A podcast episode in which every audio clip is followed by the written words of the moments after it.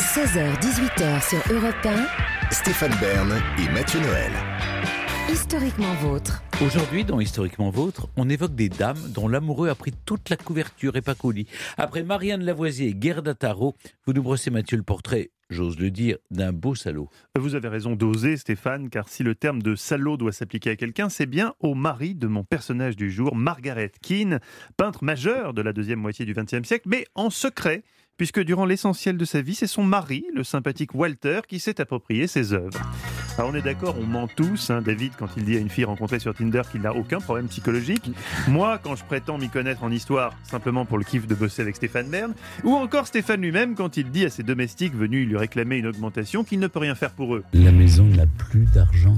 Mais il y a un domaine dans lequel, a priori, il est difficile de mentir, c'est l'art pictural. Soit on sait peindre, soit euh, on ne sait pas peindre. Ne sachant pas, Walter Keane a décidé de faire croire qu'il savait, en clamant haut et fort, que c'est lui qui avait peint ces intrigants portraits d'enfants aux grands yeux qui allaient connaître un succès retentissant, alors qu'en fait c'était sa femme, notre malheureuse Margaret. L'ordure. C'est exactement comme ça que nous l'appellerons désormais dans cette chronique, Stéphane. L'artiste, la vraie, naît sous le nom de Peggy Doris Hawkins en 1927 à Nashville, Tennessee, parmi les fermiers ruinés de la Grande Dépression. Elle s'ennuie ferme. Or, Stéphane, comment on trompe l'ennui lorsqu'on vit à Nashville, Tennessee? La prostitution, bien Oui. sûr, la drogue, Oui. évidemment, Non, mais non, pas seulement. Non, le dessin, le dessin, elle a 10 ans Stéphane. hein. Peggy passe ses journées à dessiner et pas comme mon fils des chevaliers à dos de licorne qui zigouillent des dinosaures, des trucs qui ne rapporteront jamais rien chez Sotheby's. Non, Peggy, elle, a suffisamment de jugeote pour dessiner des trucs potentiellement très rémunérateurs, même si évidemment elle est loin de s'en douter. Sa spécialité, alors qu'elle en est une encore, peindre des enfants. Mais pas des enfants rieurs qui jouent avec des cerfs-volants, des enfants flippants. Leurs yeux sont noirs, exorbités, anormalement grands, avec un petit air de bichon battu.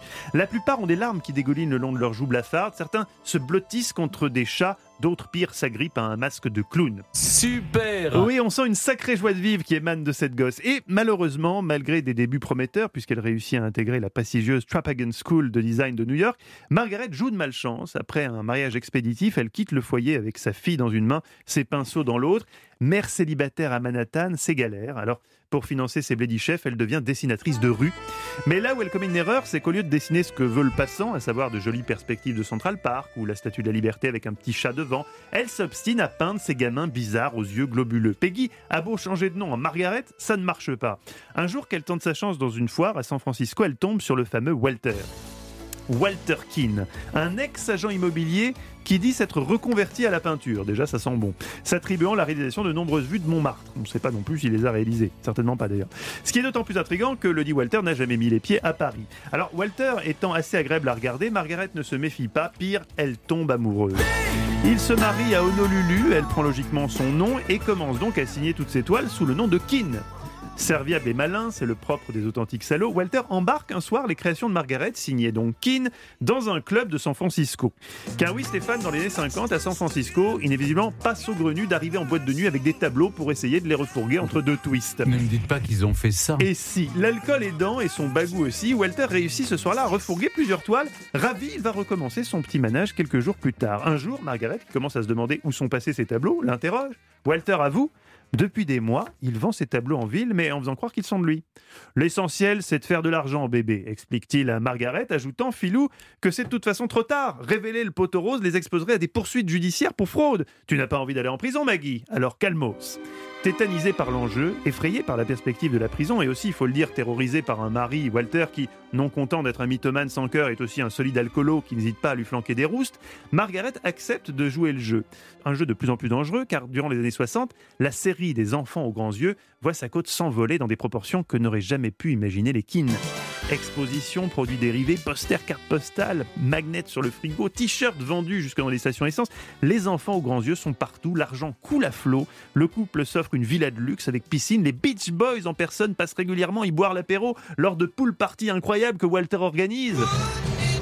Aucun moment, ce salopieux de Walter ne se remet en cause, pas comme Stéphane, qui tout de même m'a avoué l'autre jour qu'il était mal à l'aise à l'idée d'avoir confisqué les passeports de Pepito et Consuelo, les hommes de ménage portoricains qu'il a. J'ai merdé, Ah, j'ai merdé, oh là là. Oui, Walter, lui, n'a aucun remords, même pas vis-à-vis de sa femme qui, minée par la honte et consumée par la peur qu'on découvre un jour la supercherie, s'enferme dans la solitude et le silence de leurs 400 mètres carrés.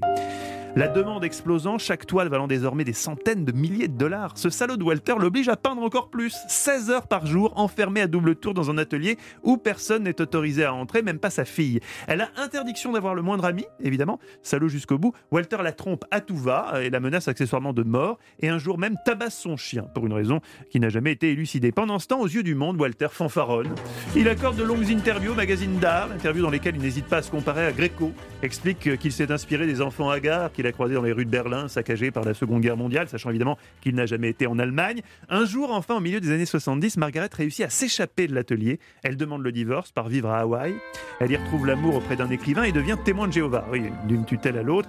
Vous me direz, elle le cherche un peu aussi. Mais elle trouve en tout cas le courage de révéler au monde l'incroyable supercherie. Les enfants aux grands yeux, c'est elle, pas l'autre andouille de Walter. Au début, dans le petit milieu de l'art contemporain, c'est la confusion, après tout, c'est sa parole contre la sienne. Un défi est alors mis en place pour trancher la question. Walter et elle doivent tous les deux peindre les enfants aux grands yeux en public devant un parterre de journalistes en plein milieu de l'Union Square à San Francisco. Sauf que, aux surprises, Walter se dégonfle. Margaret l'attaque en justice et lors du procès, devant le juge et les jurés, même défi, elle peint dans la salle d'audience une toile d'enfant en 53 minutes.